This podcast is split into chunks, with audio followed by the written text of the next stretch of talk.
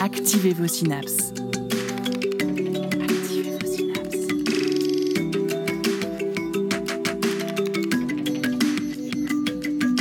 Poussez la porte du labo des savoirs et entrez dans un monde de science et d'expérience.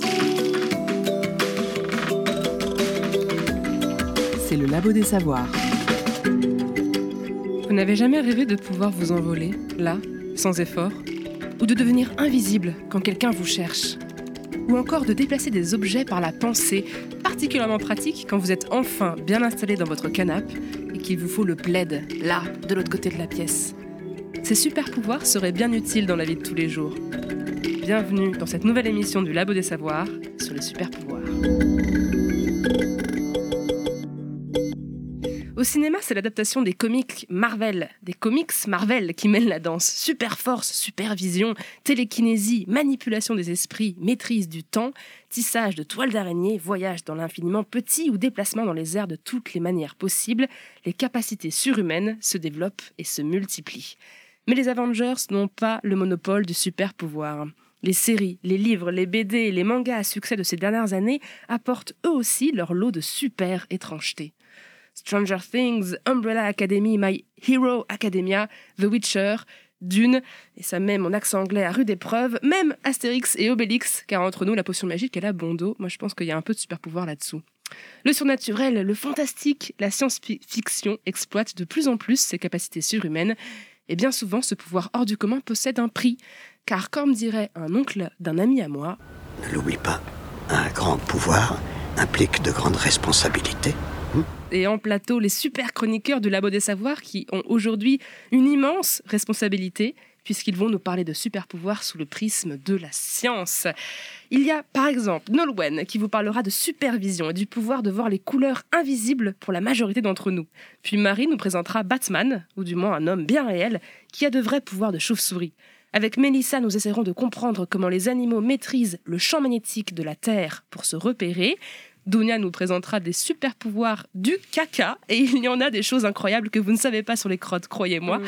Et enfin, avec Céline, nous percerons les secrets scientifiques de l'invisibilité. Mais avant de passer à la première chronique, petit tour de table, quel super pouvoir, vous, les chroniqueuses, vous auriez aimé pouvoir avoir? Interdit de prendre celui de votre chronique, s'il vous plaît. Un peu d'imagination.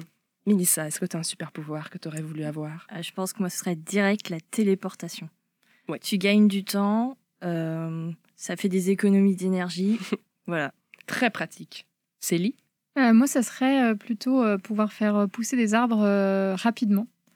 Euh, un peu comme dans Totoro, là, la nuit, vous savez, quand euh, Ouais. ils se mettent euh, ensemble et ils prennent je sais pas quelle énergie pour faire pousser des, des- des arbres. Euh, Comme je ça, pense tu as que- un jardin euh, très beau d'un coup, en une nuit. Oui, et puis bah, le bois, c'est aussi une source d'énergie, donc euh, finalement, c'est pas plus mal euh, de pouvoir se chauffer facilement, etc. Et puis, euh, les légumes, ça résoudrait euh, des problèmes euh, de, de- D'alimentation. d'alimentation, de nutrition. Je pense écolo en plus, très bon super pouvoir. Dounia à maîtriser le temps, pouvoir revenir en arrière ou le ralentir ou l'accélérer quand vraiment on se fait chier en réunion. Euh, puis vivre un peu plus longtemps ou avoir des journées de 28 heures pour avoir le temps de faire tout ce qu'on veut, ça m'arrangerait pas mal. Ouais, ouais, je comprends ce, ce souci. Mm. Marie, est-ce que tu as un super pouvoir que tu aimerais avoir?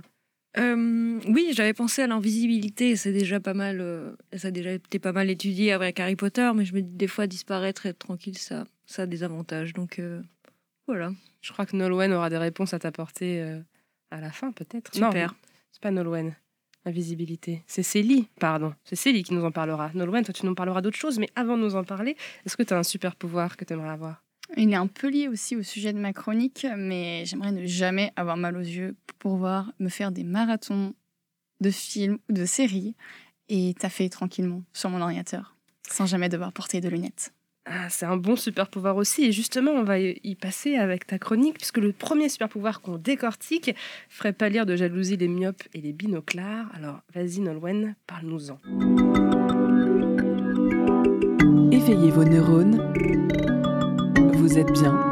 Vous êtes au labo des savoirs. La supervision est une aptitude qui refait souvent surface dans la pop culture. Dans l'univers des comics américains, Superman possède entre autres une vision thermique. En Heroic Fantasy, les elfes sont connus pour leur vision nyctalope, c'est-à-dire leur vision dans le noir. Dans le monde du jeu vidéo, la licence Assassin's Creed met en avant des héros disposant d'une vision qui se veut similaire à celle de grands rapaces. On retrouve aussi ce type de super pouvoir jusque dans la culture japonaise à travers le manga Haroken, avec des protagonistes qui peuvent voir des événements en dehors de leur champ de vision. Mais dans la réalité, même avec une bonne paire de jumelles ou des lunettes infrarouges, eh bien, on est loin d'atteindre ces facultés. Toutefois, dans le monde animal, certains clades ou groupes disposent d'une vision plus poussée que la nôtre, ou du moins différente, mais pas moins intéressante. Je peux citer les insectes et leurs yeux composés. Par exemple, dans ce groupe, certaines espèces peuvent voir de nuit grâce à un tapédome. Il s'agit d'une sorte de couche au fond de l'œil qui va permettre aux rayons lumineux de se refléter. Les rayons sont alors captés deux fois par les rhabdomes, organites spécifiques aux arthropodes dans le traitement de la lumière. Ces organites sont présents chez les papillons de nuit et certains coléoptères nocturnes. En revanche, le tapédome est présent chez d'autres groupes, comme chez les mammifères carnivores ou les oiseaux, et plus spécifiquement les hiboux. Concernant la vision chez les oiseaux, elle se révèle être assez impressionnante par rapport au traitement des couleurs. Effectivement, une équipe de chercheurs et chercheuses dirigée par Marie Caswell s'est intéressée aux colibris. L'objectif de leur étude était de déterminer comment ces oiseaux pouvaient percevoir la couleur dans leur environnement. Comme de nombreux autres oiseaux et poissons, les colibris sont tétrachromatiques. Et retenez ce mot, car j'y reviendrai plus tard. L'équipe de Caswell a mis à disposition des colibris deux types de mangeoires. L'une contenait de l'eau sans sucre et l'autre mangeoire proposait un délicieux nectar sucré. Chacune des deux était éclairée par une certaine composition de couleurs. D'un test à l'autre, les chercheurs et chercheuses ont changé la couleur de l'éclairage. Les couleurs choisies n'appartenaient pas seulement au spectre visible par les humains, mais allaient en dessous des 400 nanomètres dans les UV. Les résultats montrent que les colibris ont rapidement mémorisé, au fur et à mesure des tests, à quelle composition de couleurs, qu'elle appartienne au spectre visible ou non, la mangeoire de nectar était associée. Ces résultats ont permis de conclure sur le champ des couleurs perçues par les oiseaux. Ils distinguent, en plus du spectre visible, les combinaisons d'UV et rouge, UV et vert, et UV et jaune.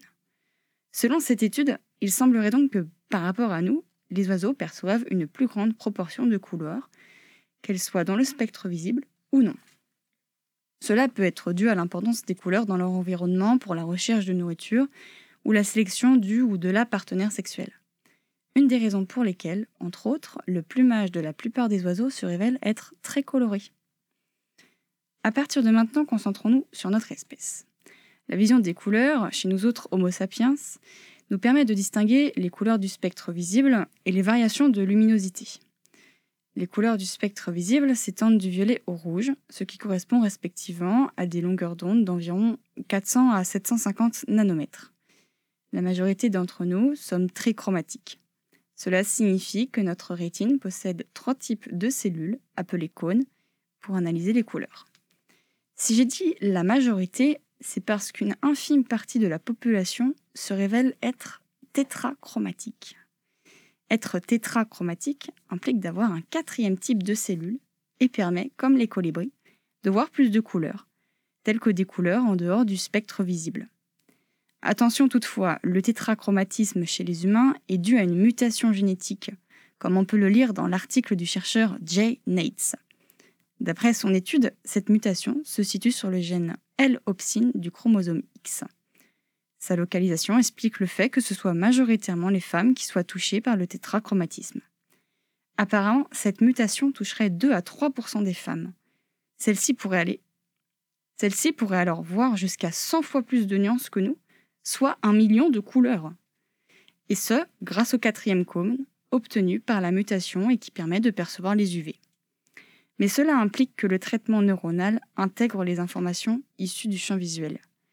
Autrement dit, si la personne tétrachromate n'a pas été suffisamment sensibilisée à discriminer les nuances de couleurs qu'elle peut voir, Il est alors possible que sa perception visuelle soit proche des trichromates. Au final, pour vivre l'expérience d'une supervision, les avancées technologiques semblent prometteuses. Je pense notamment au Google Glass, des lunettes développées par Google X Lab. Le projet a débuté vers 2012, mais en revanche, le produit n'est pas encore disponible pour le grand public. Il est prévu que cet objet affiche des données biométriques ou encore des informations relatives à ce qu'il y a dans le champ de vision de la personne. Un peu comme un interface de jeu vidéo. Une idée bien séduisante pour la geekose que je suis, mais je dois avouer que l'idée d'avoir une vision tétrachromatique me plaît tout autant. Et vous, quelle supervision souhaiteriez-vous avoir? Voilà une bonne question. Mélissa, je sens que tu as une idée. Ouais, la vision nocturne en fait. Pratique? Ouais, ultra pratique. Tétrachromatique, moi, ça me, ça me dit bien aussi. Je me dis qu'il y a une partie du monde euh, réel que je verrais totalement différemment. Tout à fait. Mais moi, je, suis, je vous rejoins là-dessus. euh, Ça a l'air d'être pas mal. Je pense que ça doit être pratique quand t'es artiste, mais euh, les autres, ils voient pas. euh, Il y a une artiste, euh, Ouais. celle qui a été étudiée pour euh, réaliser l'étude de Jay Nates, euh, justement, qui est tétrachromatique. Oui, Elle fait des tableaux incroyables. avec plein de nuances de couleurs que bon, bah, malheureusement, euh, nous, on peut pas forcément voir. En tout cas, je rejoins Mélissa sur la supervision dans le noir. Ce serait quand même vachement pratique quand on se lève la nuit pour aller faire pipi et qu'on se prend un mur euh, dans l'orteil.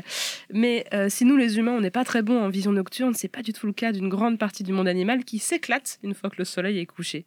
Les chats, les chouettes, les chauves-souris. Les chauves-souris, ce serait pas une transition vers la deuxième chronique, ça? Un homme chauve-souris, ça, ressemble quand même pas mal à un super-héros, n'est-ce pas, Marie? Tout à fait. Et si je vous disais que Batman existe réellement, qu'il y a bien, bien des hommes et des femmes capables de se mouvoir comme les chauves-souris? On appelle ça l'écolocalisation. Le principe est simple. Les chauves-souris émettent un ultrason dans leur environnement, et à partir de l'écho reçu lorsque ce son rencontre un objet, elles sont capables de l'identifier. Ce principe est aussi utilisé par les sonars des sous-marins pour repérer les bateaux en surface. Mais en quoi cela a-t-il un rapport avec les humains, me direz-vous? Eh bien, certaines personnes ayant perdu la vue peuvent voir avec leurs oreilles. Elles produisent avec leur bouche un son, une espèce de clic s'apparentant à ceci. En écoutant l'onde sonore que leur clic réfléchit, sur- réfléchit par les surfaces environnantes, ces personnes peuvent identifier de façon précise la position, la texture et la taille d'objets distants de 20 cm à quelques dizaines de mètres. Imaginez la portée. Elles peuvent ainsi utiliser ces informations pour contourner les obstacles et se déplacer d'un point à un autre, mais aussi détecter le mouvement des objets, prendre des repères et reconnaître un lieu sous différents angles. Elles identifient par exemple la présence de voitures, de terrains de basket et de tout objet les environnant uniquement grâce à ce clic. Le maître dans ce domaine s'appelle Daniel Kish. Cet Américain de 55 ans est aveugle depuis ses 13 mois et est passé expert dans l'utilisation de l'écolocalisation pour se déplacer aussi bien à pied qu'à vélo. Tout comme nos yeux font le focus sur des objets plus ou moins loin, Daniel Kish a différents types de clics pour échantiller l'espace proche ou lointain. Grâce à la grande plasticité de notre cerveau, les scientifiques savent que le cortex visuel des aveugles peut être utilisé et activé par d'autres modali- modalités sensorielles, notamment par les sons. Et plus la cécité arrive tôt dans la vie, plus cette prise en charge de l'environnement sonore par notre grand cortex visuel est importante. C'est ce qu'a pu confirmer une étude réalisée par le chercheur canadien Melvin Goodall et son équipe. En 2011, ces scientifiques ont comparé l'activité cérébrale de plusieurs aveugles utilisant l'écolocalisation. Des clics et des échos de divers objets avaient été enregistrés et ont été écoutés par les patients. À l'aide d'un scanner, les chercheurs ont mis en évidence qu'une vaste activation de la zone des aires visuelles a lieu lors de l'écoute de ces sons. Autre surprise, les aveugles sont capables de reconnaître les objets associés à ces sons dans 80 à 99% des cas. Dans des travaux plus récents, Melvin Goodall s'est intéressé à l'identification de la texture d'un objet. Chez les voyants, la texture est appréhendée par son aspect visuel, brillant, soyeux, mat, mais la réflexion d'une onde émise par un objet, qu'elle soit nette ou feutrée, peut aussi renseigner sur sa texture. Le chercheur a fait écouter à des voyants et des non-voyants des sons de clics face à différents objets de textures diverses, comme un tableau blanc, du feuillage, une couverture, un plaid, etc. Chez les sujets voyants ou non, c'est la zone liée à l'audition qui est activée, alors que chez les adeptes de l'écolocalisation, c'est une zone du cerveau liée à la vision qui, est activée. Mieux que ça, l'activation se fait là où la structure et la géométrie des objets sont traitées. L'écolocalisation se substitue ainsi physiologiquement à la vision. Bien sûr, la précision des objets identifiés n'est pas aussi fine que celle réalisée par nos yeux, mais elle s'apparenterait à notre vision périphérique. Un vrai super-héros, notre cerveau. Oui, Marie, notre cerveau est un super-héros, ça ne fait aucun doute. Mais est-ce que ça fait de nous des super-héros? Réponse dans cette petite pause musicale avec Aldebert. Et toi, t'es un super-héros Ben je veux mon neveu. T'as quoi comme pouvoir ben, Moi par exemple, je peux lire dans mes propres pensées, être invisible quand personne me mate, choper la crève en été, manger des danettes vanille par quatre, reculer le temps d'une heure en hiver, déplacer les objets rien qu'en les touchant, voir au travers des murs de verre, synthétiser une odeur de pâté en rotant. Tout le monde se marre se moque, on me charrie, car mes super pouvoirs sont super pourris, mais c'est ainsi. Mais c'est ainsi. Pouvoir pourri, mais c'est ainsi. Changer l'acier en métal repoussera plus tard ce que je peux faire maintenant. Trouver swag de porter des sandales. Prendre l'apparence d'un humain qui me ressemble vachement. Faire sauter les tartines du toaster de loin. Marcher sur l'eau quand elle gèle. Prédire quel jour nous serons demain. Droits de vie et de mort sur les coccinelles. Tout le monde se marre. On se moque, on me charrie. Car mes super pouvoirs sont super c'est ainsi. Pouvoir pourri, mais c'est ainsi par une grosse araignée génétiquement modifiée. Bientôt vous verrez les rejetons. Je serai le Wonder Tonton à base de base ultra secrète, de shuriken dans les sockets. Cabane à vision thermique, cocktail à la kryptonite. Des super bouffons immondes, je débarrasserai le monde. Vengeur à l'américaine, open bar chez les semaines. Je survolerai tranquillou, New York en costume chelou. Hier, moi j'ai fait un selfie avec Batman et l'homme fourmi. Tout le monde se marre, on se moque, on me charrie, car mes super pouvoirs sont super pourris, mais ce temps-ci, tout le monde se marre. On se moque, on me charrie, car mes super pouvoirs sont super pourris, mais ce temps-ci, mais c'est ainsi. Pouvoir pourri, mais c'est ainsi. Pouvoir pourri, mais c'est ainsi.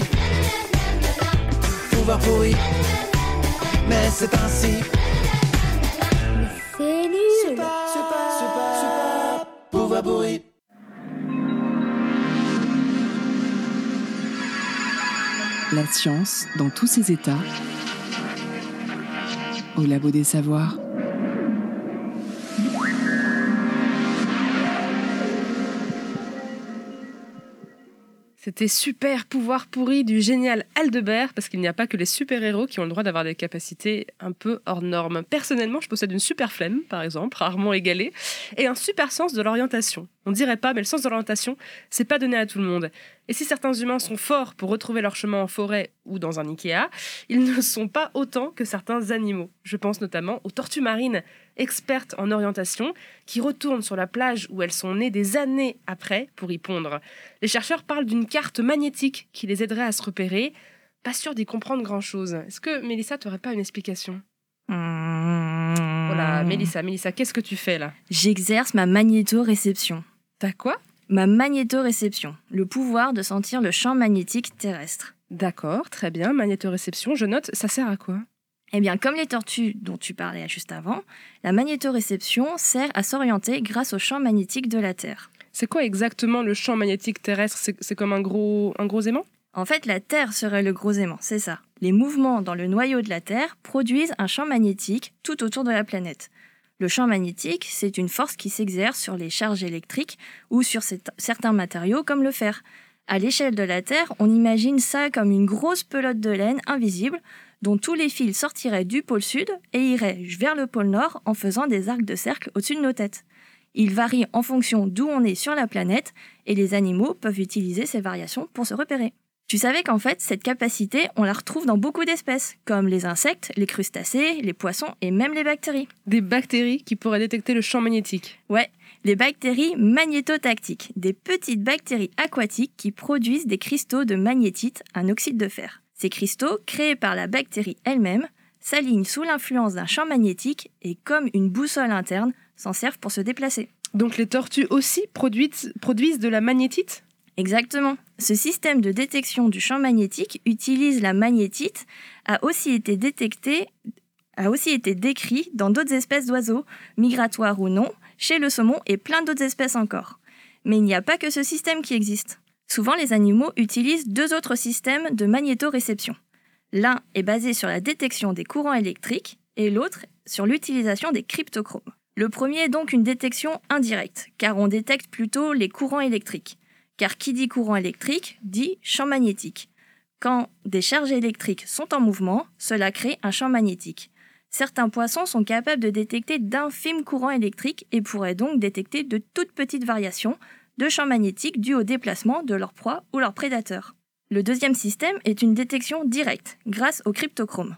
Ce sont des protéines présentes et bien conservées dans tout le règne vivant, chez les plantes comme chez les animaux, vertébrés ou non vertébrés. Chez les animaux, elles se trouvent principalement dans l'œil car ce sont des protéines qui réagissent à une certaine longueur d'onde de la lumière. La lumière déclenche une réaction chimique des protéines cryptochromes. Les produits de cette réaction, des radicaux libres, vont s'assembler d'une manière spécifique sous l'influence du champ magnétique, ce qui va activer la protéine et donc transmettre les informations sur le champ magnétique qui entoure l'animal. Par exemple, quand on compare deux espèces de passereaux, l'un migratoire nocturne et l'autre sédentaire, on constate que CRI1, une version de cryptochrome, n'est exprimée que chez la première espèce, en période de migration et la nuit, alors que dans la deuxième, elle n'est pas exprimée du tout. Les mouches aussi. Certaines drosophiles sont magnétosensibles. Des chercheurs, en les modifiant génétiquement pour qu'elles n'expriment plus CRI1, ont observé que les drosophiles étaient complètement paumés et ne pouvaient plus s'orienter en fonction du champ magnétique.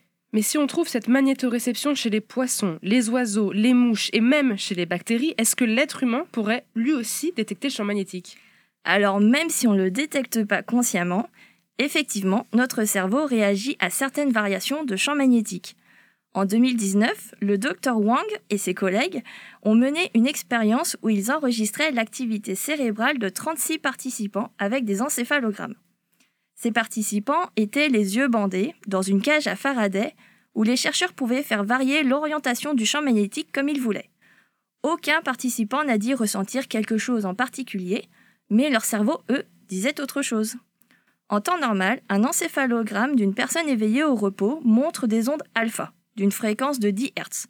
Et quand le champ magnétique était dirigé vers le bas et tournait dans un sens anti-horaire, l'amplitude de ces ondes alpha diminuait fortement. Ce changement était observé que si la variation du champ magnétique était naturellement possible, donc potentiellement un lien avec un réflexe de survie ancestrale. On ne sait pas encore comment ça marche chez l'homme, mais on sait qu'il y a de la magnétite dans différentes zones de notre cerveau, comme dans les bactéries du début. Donc il serait possible qu'elles jouent un rôle dans le sens, euh, un rôle dans notre sens de l'orientation. Qui sait? En attendant, moi, je retourne à faire mes exercices de magnétoréception. Ça me servira sûrement pour mes prochaines randos. Merci Mélissa pour ces explications. J'espère que ça te sera utile pour tes randos. Pour la prochaine chronique, nous accueillons celle qui siège habituellement derrière ce micro de présentatrice, notre merveilleuse rédactrice en chef du Labo des Savoirs, à savoir Dounia. Alors, chère Dounia, quand tu m'as parlé du sujet de ta chronique, j'ai tout de suite pensé à ce merveilleux petit extrait sonore.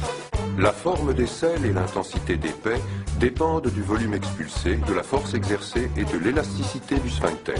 Le processus de décomposition dans l'intestin peut entraîner la formation de gaz qui seront en partie absorbés par le sang ou permettront l'expulsion des excréments. Les écrans flottants sont dus à une alimentation riche en fibres brutes et indigestes qui favorise la présence de gaz dans les selles. Les crottes volumineuses des végétariens dilatent le sphincter, ce qui provoque des pets silencieux. Seule l'odeur les trahit. Ça rigole beaucoup dans le studio. ce superbe extrait, euh, ce superbe moment de télévision qui est déterré grâce à YouTube est devenu célèbre avec l'émission What the Cut d'Antoine Daniel, où on voit des enfants jouer avec des fausses crottes de toutes les couleurs sur une musique particulièrement gênante en fond qui vient hanter vos rêves après. Je sais de quoi je parle. Mais, te connaissant, cher Dounia, tu ne parles pas de crottes impunément juste pour le plaisir de faire du clic ou des blagues. Il y aurait derrière le caca de vrais super pouvoirs et oui, Sophie, car au-delà de l'aspect fascinant de l'étude des excréments, c'est une ressource incroyable et pleine de pouvoirs étonnants que je vais vous conter. Alors il existe en réalité de nombreuses applications et utilisations de ce que l'on peut communément appeler la crotte. Une crotte qui, euh, je le rappelle, est universelle chez les animaux et les humains qui se délestent à intervalles plus ou moins réguliers des restes de leur alimentation. Alors de quoi sont composés nos excréments?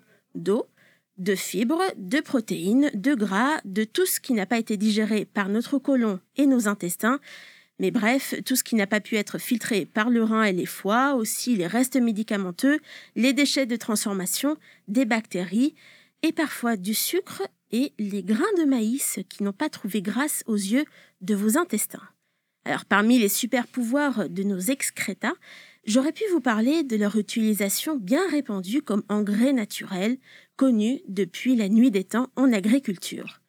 Une nuance tout de même, car on l'a dit plus tôt, nos excréments sont des résidus, donc des déchets avant tout, et il se peut que l'on y trouve parasites, virus ou autres bactéries, ou bien encore l'azote, la présence de médicaments, bref, toute chose que l'on ne veut absolument pas retrouver dans nos sols à utiliser donc avec parcimonie.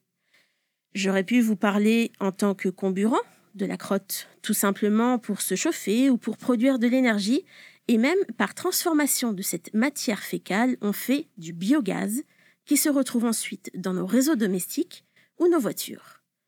J'aurais pu vous en parler, et c'est là que ça commence à devenir intéressant, j'aurais pu vous en parler euh, tout simplement pour vous raconter comment on peut vivre dans nos excréments. Pas directement, ne soyez pas déçus, mais dans les briques de nos maisons à hauteur de 20% pour remplacer l'argile, et à nouveau une pratique qui date de bien longtemps. Nous ne sommes pas les seuls à avoir eu cette brillante idée car on la retrouve également dans la nature, qu'est-ce qu'elle est belle, avec des grenouilles qui aiment se loger dans de sympathiques grottes d'éléphants. J'aurais pu vous en parler dans le merveilleux monde des insectes avec le léma à pieds noirs un coléoptère dont les larves se couvrent de déjections pour mieux se camoufler et se faire oublier. Une belle histoire qui m'a été rapportée par Pierre Kerner, roi des trucs dégueux.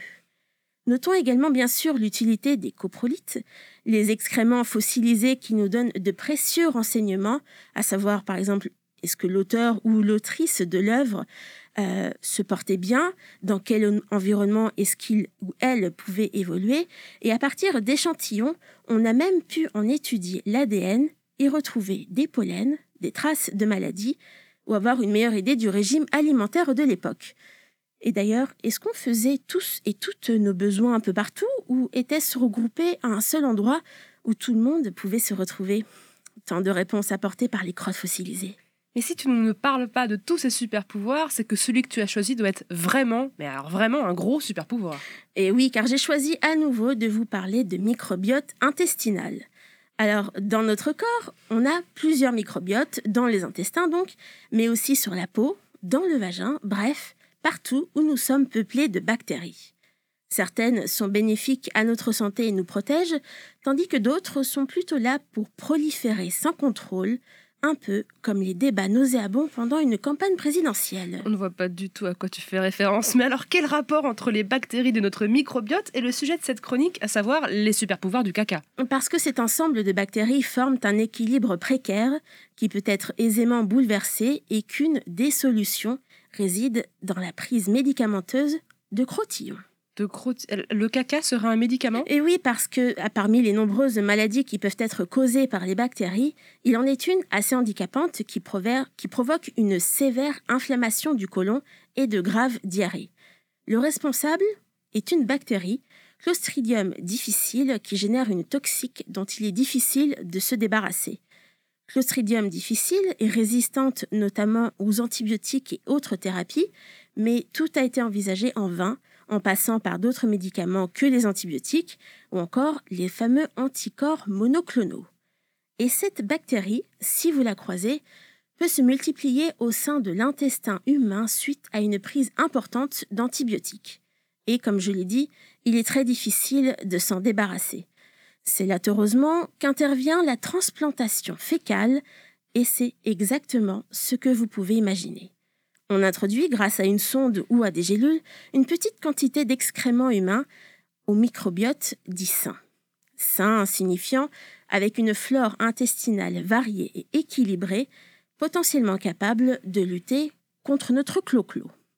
Et c'est ce microbiote sain peuplant les selles des donneurs qui va venir recoloniser l'intestin des patients malades.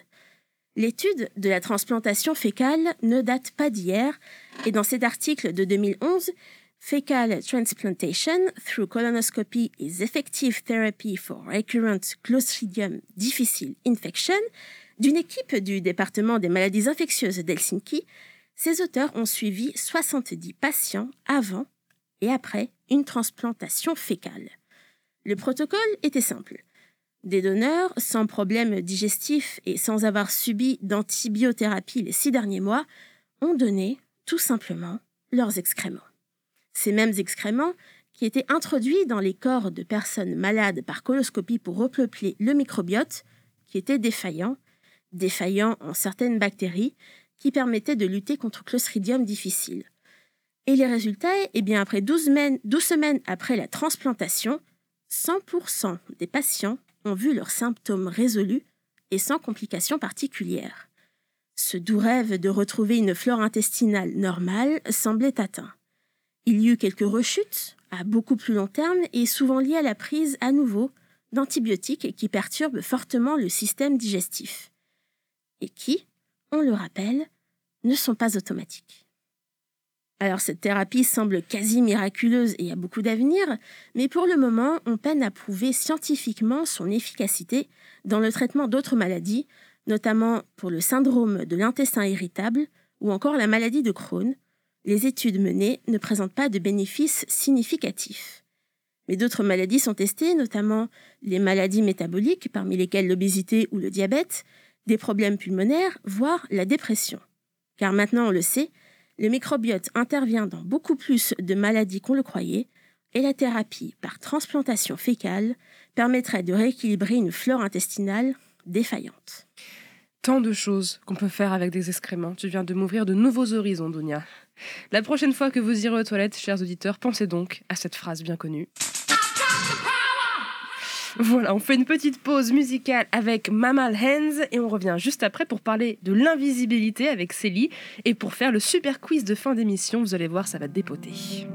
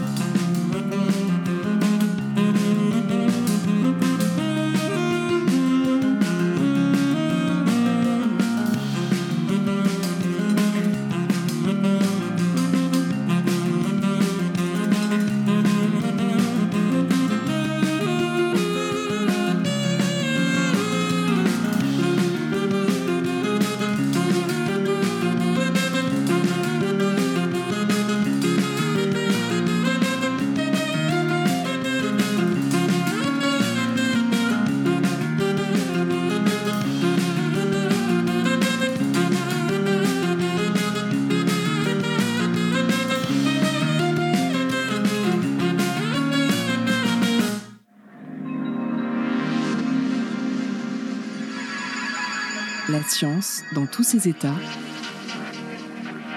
au labo des savoirs.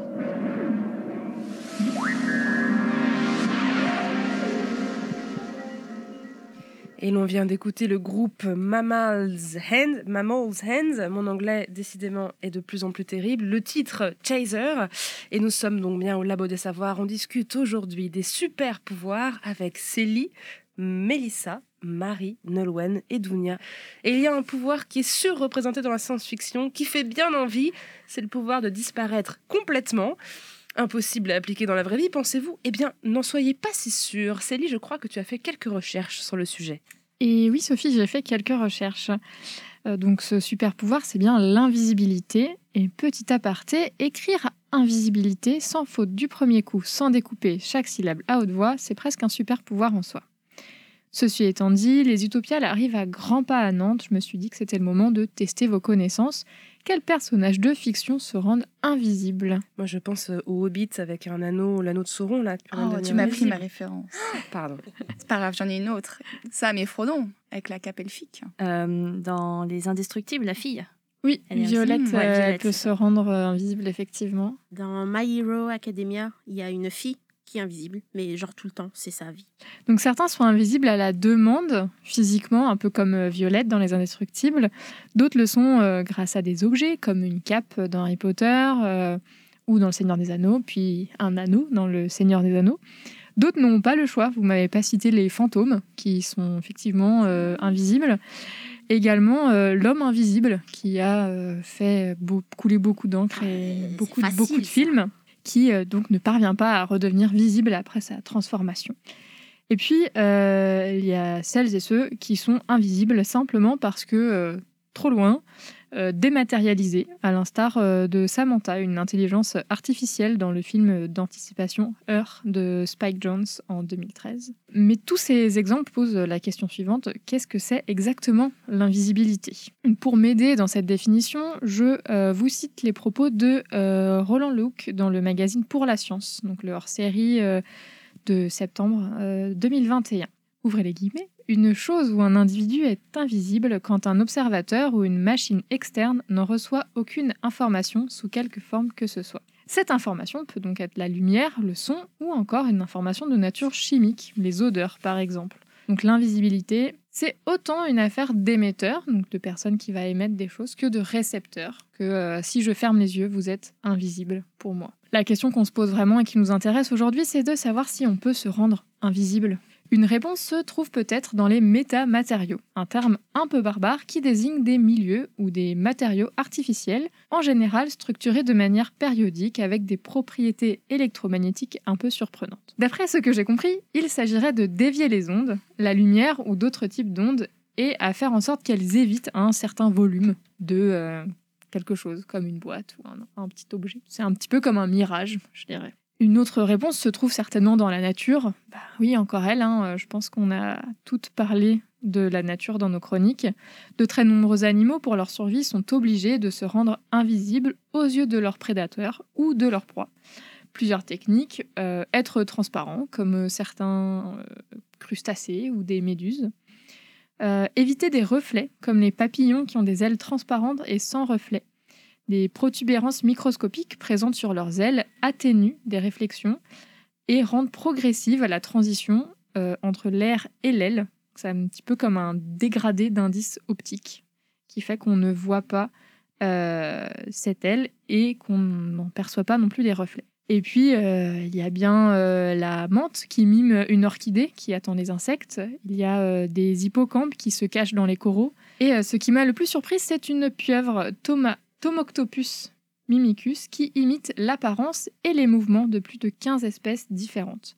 Donc pas étonnant qu'on ne l'ait découverte qu'en 1998.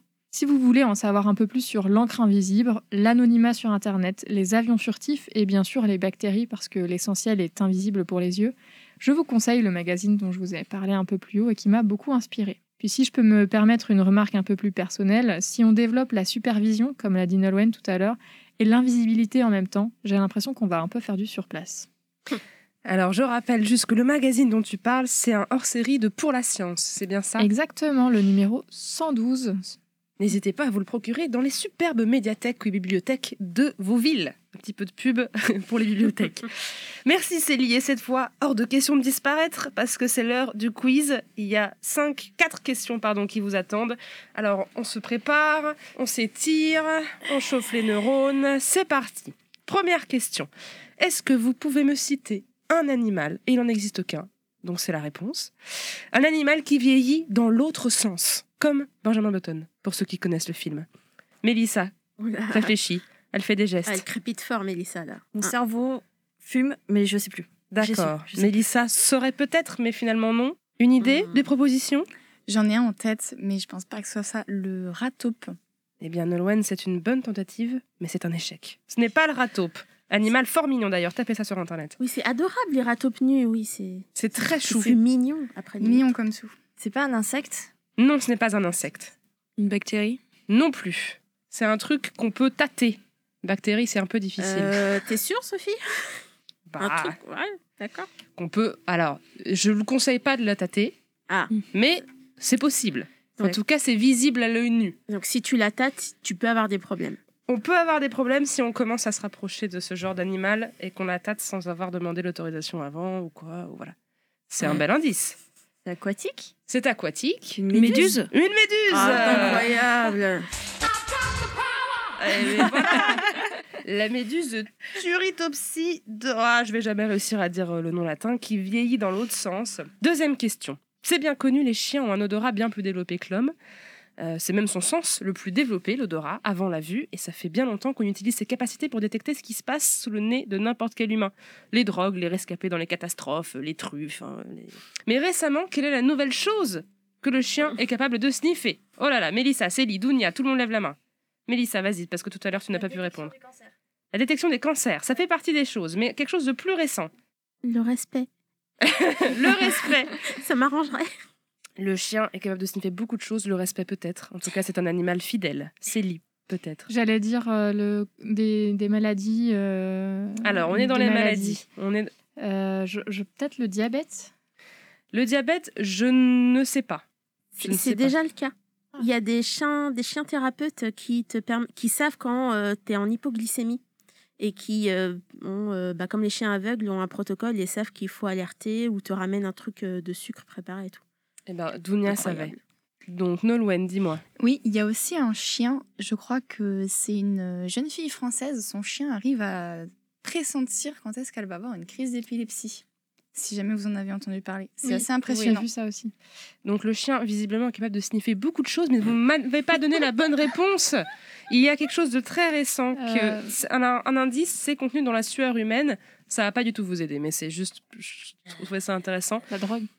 La drogue, oui, on l'a déjà dit, mais on est sur la ma- les maladies. Qu'est-ce que le chien pourrait détecter Des potentiellement? Des bactéries? La mort. Hmm, Alors, on, on reste dans l'actualité. Vraiment, pensez actualité, maladie. Le, coronavirus. Le coronavirus, Ah merci. Le chien peut sniffer, Non. pourrait sniffer, en tout cas, il y a eu plusieurs tests qui ont été faits, le coronavirus. C'était un article notamment que j'avais vu dans Science et Avenir. Il détecte le Covid-19. Troisième question, grande nouvelle. Il y a des animaux qui respirent par l'anus. Vous m'avez bien entendu. C'est un super pouvoir insoupçonné, mais est-ce que vous pouvez citer au moins un animal ou un type d'animal qui en est capable? Il y en a plein, je vous donne des explications scientifiques après pour ceux qui se posent des questions. Peux faire une blague avant? Ouais, j'ai- ah, on a la même blague. C'est l'histoire, c'est l'histoire d'un pingouin. Allez, il faut raconter la blague C'est maintenant. l'histoire d'un pingouin qui respire par l'anus. Un jour, il s'est assis, il est mort. Bienvenue au Labo des Savoirs, une émission de science, de connaissances et de sources d'informations fiables. Alors, ce n'est pas le pingouin, même si la blague est drôle. Est-ce que vous avez d'autres propositions peut-être? Le verre, ver c'est des animaux avec Non. des anus. C'est des animaux avec des anus, c'est vrai. Alors, le verre, non. Le dipneus, par hasard? Qui Oula. s'enfuit dans Non. la vase? Je ne connais même pas cet animal. Ah. Eh ben, C'est un- une sorte de d'anguille qui vit dans les marais euh, en Afrique, si je dis pas de bêtises, et qui s'enfuit euh, dans la vase, dans la boue. Ce serait effectivement un- très pratique Bah, de pouvoir coup, respirer j'ai par l'anus. Eh bien, je ne sais pas. Mais en tout cas, ce n'est pas de partie de de la liste des animaux que j'ai sous la main. Je crois qu'il y a des poissons qui font des trucs avec leur anus. Tout à fait. Plein de choses, dont respirer, les poissons, Il y en a plusieurs. Ça fait partie des animaux. Donc, c'est déjà une bonne réponse, mais je vais vous en donner d'autres. Il y a aussi une tortue, la tortue de Fitzroy. Et il y a des mammifères plus récemment, des souris et des cochons qui ont été testés. Alors, il faut que je vous raconte ça pour ceux qui ont besoin de plus d'explications.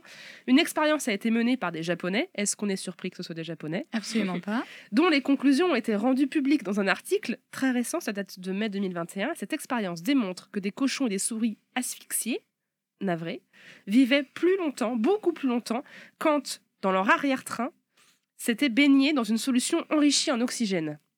Donc, vous mettez des cochons et des souris dans une piscine avec beaucoup d'oxygène.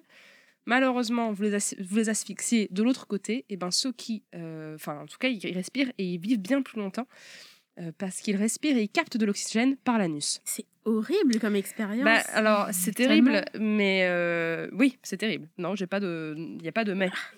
Il n'y a pas de mais.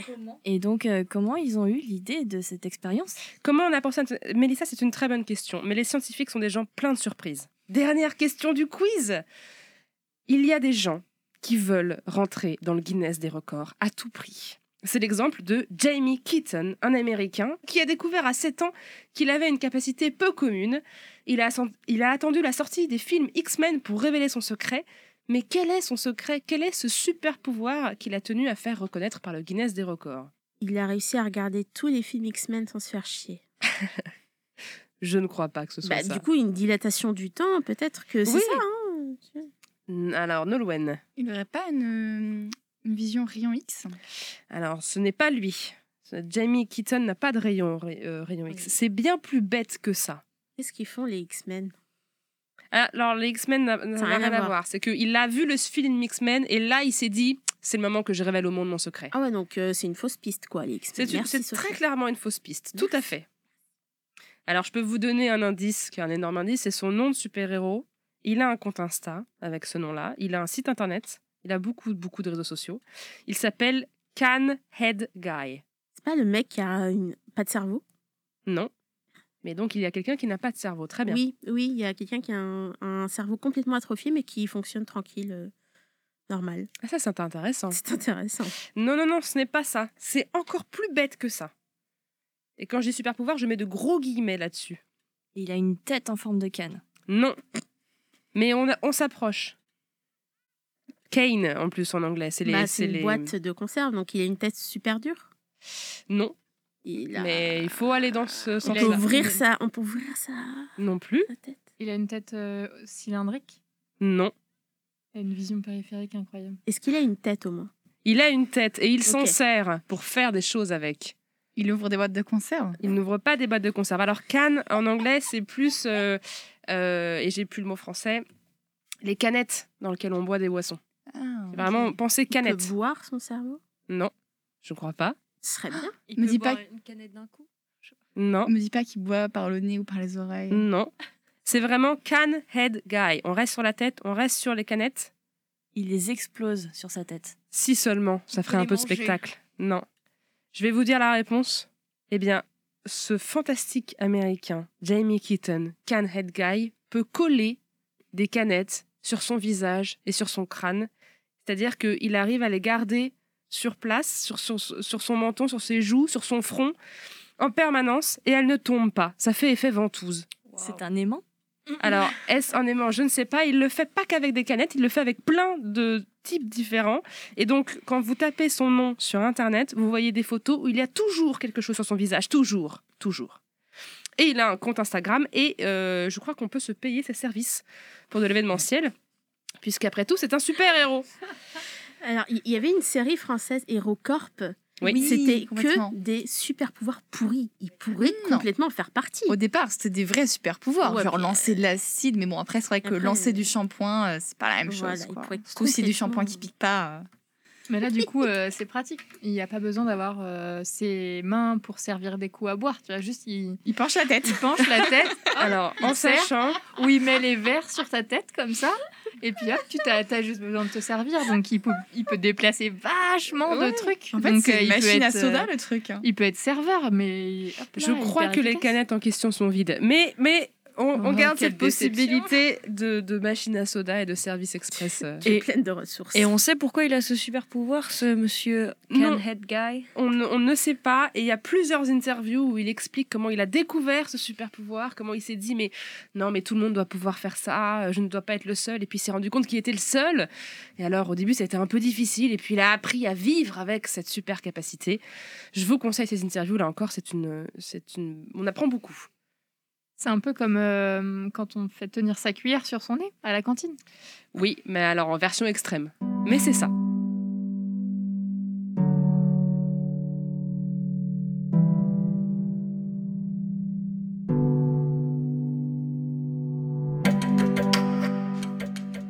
Déjà la fin de cette émission sur les super pouvoirs. Merci à toutes les chroniqueuses qui se sont données pour leur super chronique. Merci à Mélissa, Célie, Nolwenn, Marie et Dounia qui s'occupaient également de la réalisation. Merci à vous de nous avoir écoutés sur le Labo des Savoirs. Vous pouvez retrouver toutes les émissions et nos podcasts sur le www.labodesavoirs.fr ou sur votre application de podcast préférée. Suivez nos réseaux sociaux. On vous mettra peut-être un lien vers Canhead Guy, peut-être que ça vaut le coup, pour toutes nos actualités. Et on vous dit à la semaine prochaine pour une nouvelle émission.